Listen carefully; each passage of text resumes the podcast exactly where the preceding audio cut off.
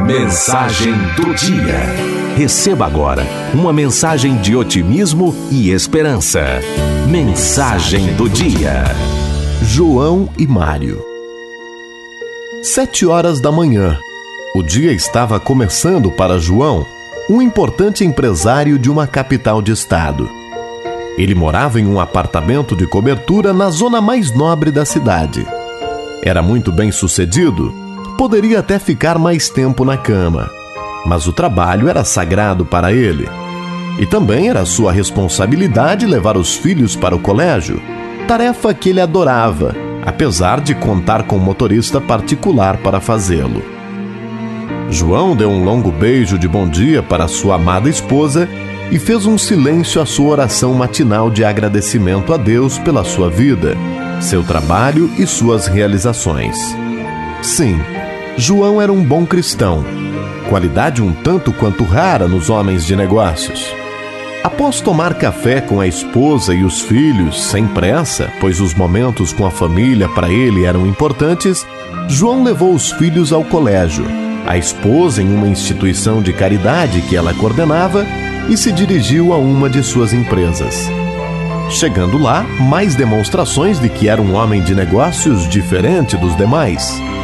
Cumprimentou com um sorriso a todos os funcionários por quem passou, inclusive Dona Teresa, a faxineira. Tinha ele inúmeros contratos para assinar, decisões a tomar, reuniões com vários departamentos da empresa, contatos com fornecedores e clientes, mas a primeira coisa que disse para sua secretária foi: Calma, garota, vamos fazer uma coisa de cada vez, sem estresse. Sim, era outra característica de João que o diferenciava de outros executivos. Ele não deixava suas obrigações profissionais torná-lo escravo do trabalho. E foi assim o seu dia. Ao chegar a hora do almoço, fez questão de deixar a empresa e seus negócios e foi para casa curtir a família. À tarde, tomou conhecimento que o faturamento do mês superou os objetivos e mandou anunciar que todos os funcionários teriam gratificações salariais no mês seguinte. Apesar da sua calma, ou talvez por causa dela, conseguiu resolver tudo o que estava agendado para aquele dia. Quando chegou o final da tarde, foi direto para um supermercado fazer o que ele fazia uma vez por mês. Comprava gêneros alimentícios de primeira necessidade e distribuía ele mesmo para famílias carentes da cidade. Depois foi para casa, pois era sexta-feira e ele havia prometido levar seus filhos ao parque. Assim, aproveitava para fazer um Cooper enquanto eles brincavam. E ele não perdeu tempo pois depois disso ainda faria uma outra atividade para terminar o dia, que lhe dava imenso prazer. Uma palestra para estudantes sobre motivação para vencer na vida. Enquanto isso, numa outra capital de estado, no bairro mais pobre, vamos acompanhar um pouco a vida de Mário. Era sexta-feira e como fazia em todas as sextas, Mário foi para o bar jogar sinuca e beber com amigos. Ele já chegou no bar nervoso, pois tinha sido mais um dia sem emprego. Mas na verdade, um amigo seu, mecânico, aliás, um dos poucos que ainda lhe restava, tinha lhe oferecido uma vaga em sua oficina como auxiliar de mecânico. Mas ele recusou, alegando o que alega alguém que não quer trabalhar. Mário não tinha filhos e estava também sem uma companheira, pois sua terceira mulher, dias antes, partiu, dizendo que estava cansada de ser espancada e de viver com um inútil. Aliás, as outras duas também o deixaram pelo mesmo motivo. Ele estava morando de favor em uma peça imunda no porão de uma casa, que servia de quarto e cozinha. Mas o dono da casa só não o mandava embora porque sabia que ele era um homem violento e tinha medo. No bar, Mário bebia uma atrás da outra, enquanto aguardavam os caras que viriam para combinar um assalto no dia seguinte. Isso mesmo. Além de tudo, Mário estava entrando para o mundo do crime. Após combinarem tudo, ele bebeu mais algumas, jogou, bebeu jogou e bebeu até o dono do bar pedir para ele ir embora, pois queria fechar.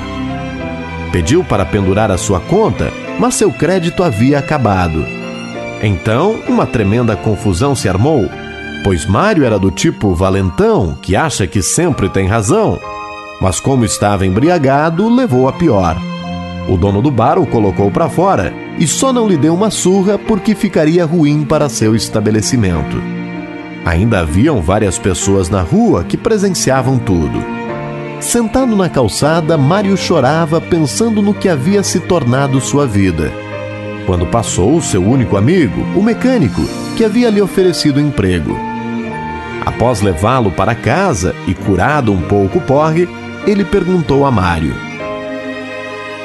Diga-me, por favor, o que fez com que você chegasse até o fundo do poço desta maneira? Mário então desabafou. Minha família. Meu pai foi um péssimo exemplo. Ele bebia, batia em minha mãe, não parava em emprego nenhum. Tínhamos uma vida miserável. Quando minha mãe morreu doente por falta de condições, eu saí de casa revoltado com a vida e com o mundo. Tinha um irmão gêmeo que também saiu de casa no mesmo dia, mas foi para um rumo diferente. Nunca mais o vi. Deve estar vivendo desta mesma forma. Enquanto isso, na outra capital, João terminava sua palestra para estudantes. Já estava se despedindo quando um aluno ergueu o braço e lhe fez a seguinte pergunta: Diga-me, por favor, o que fez com que o senhor chegasse até onde está hoje? Um grande empresário e um grande ser humano?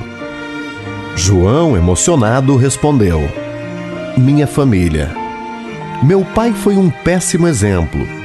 Ele bebia, batia em minha mãe, não parava em emprego nenhum. Tínhamos uma vida miserável. Quando minha mãe morreu doente por falta de condições, eu saí de casa decidido que não seria aquela a vida que queria mais para mim e minha futura família. Tinha um irmão gêmeo que também saiu de casa no mesmo dia, mas foi para um rumo diferente. Nunca mais o vi. Deve estar vivendo desta mesma forma. João e Mário eram os gêmeos desta história. Perceba que podemos refletir que o que aconteceu com você até agora não é o que vai definir o seu futuro, e sim a maneira como você vai reagir a tudo o que aconteceu. Sua vida pode ser diferente. Não se lamente pelo passado. Construa você mesmo o seu futuro.